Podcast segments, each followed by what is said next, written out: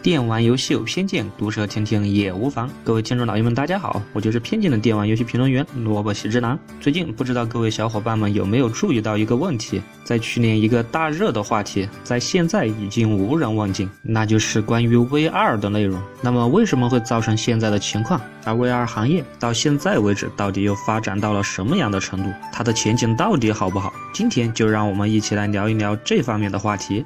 首先，让我们来讲一讲目前 VR 所在的平台。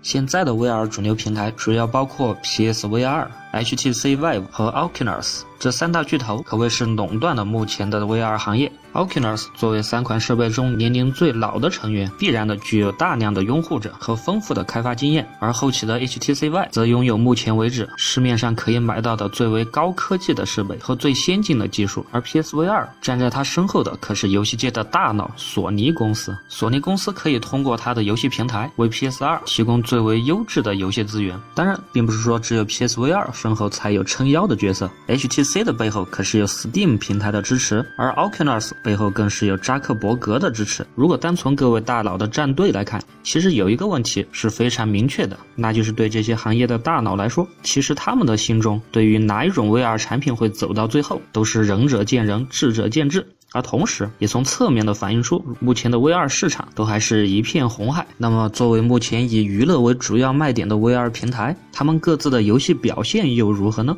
先说元老 Oculus，因为发售更早的关系。它的平台上具有到目前为止最多的游戏阵容，同时也具有最多的游戏支持者。而 HTC Vive 因为有 Steam 的后台支持，具有最为广泛的发展性，而同时它的游戏也很容易被玩家所得到。再说 PSVR，虽然有索尼平台的支持，但是 PSVR 本身说到底只是 PS4 的一个附属设备，所以它的游戏阵容则一定是最为薄弱的。但是好在它的游戏。综合来看，质量却是在三个平台中最好的。毕竟是以 PS 四作为发售的平台，在游戏的品控方面还是让人放心的。比如之前发售的蝙蝠侠，虽然只是一个流程很短的小游戏，但是其所代表的产品的质量还有前景来看，还是非常令人乐观的。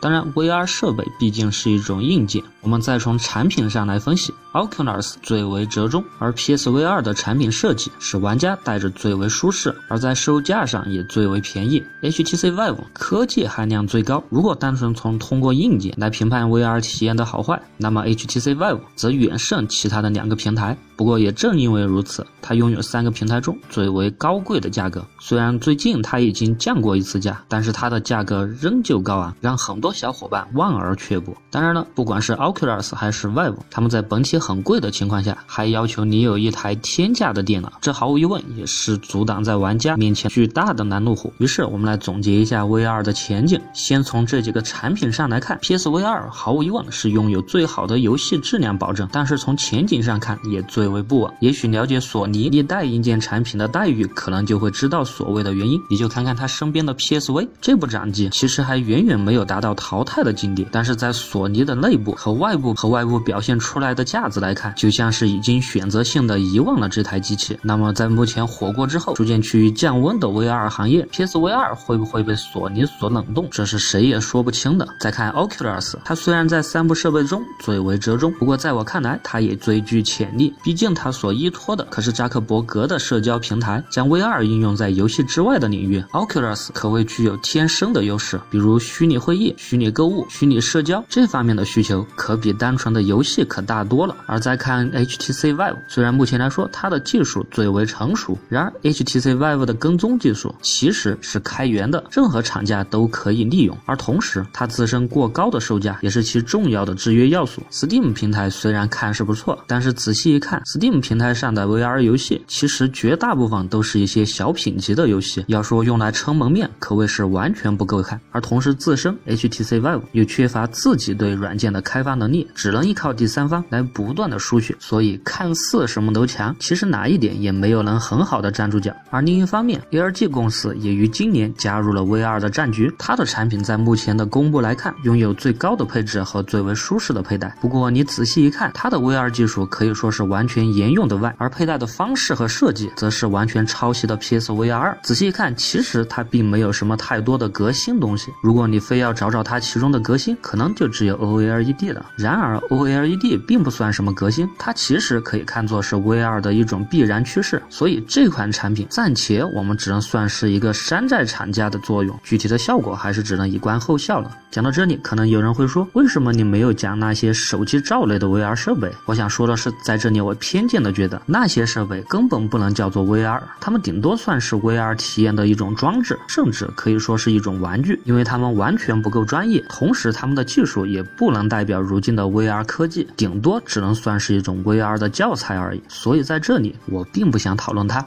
上面我是从产品上来看的，那么从产业上来看，整个 VR 行业目前尚没有一个很好的技术能够支撑 VR 的发展。现在的技术和设备顶多算是试水了 VR 行业，既然是试水，也就还没有开始游呢。或者换一句话说，这八字都还没一撇呢。所以这个产业就目前的情况来说，尚且需要对 VR 设备进行革命性的改进之后，才能形成真正的市场。而同时还有一个比较尴尬的问题，那就是和 VR 类似的 AR。也在抢占未来虚拟的市场，而这两种设备就目前来看各有优劣，而又胜负未知。不过从应用的前景来看，貌似 AR 的应用还更为的广泛，也更具备未来的需求，这必然的会挤占未来 VR 的市场。所以综上所述，现在来讲 VR，或者说已经着急的想进入 VR 行业，还为时过早。除非你是一个超大型的公司，你需要为整个公司的战略进行一定的部署，而目前还仅限于对 VR 的体验和论证的阶段，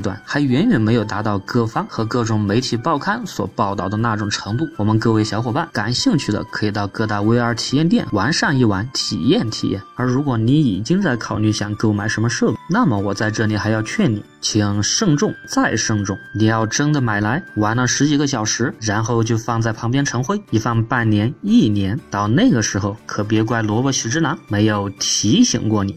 好了，这一期的电玩游戏偏见就到这里，我是偏见的电玩游戏评论员萝卜喜之郎，我会每次在这里为各位带来最新的电玩游戏资讯和个人吐槽，请喜欢的多多转发支持，我们下期见。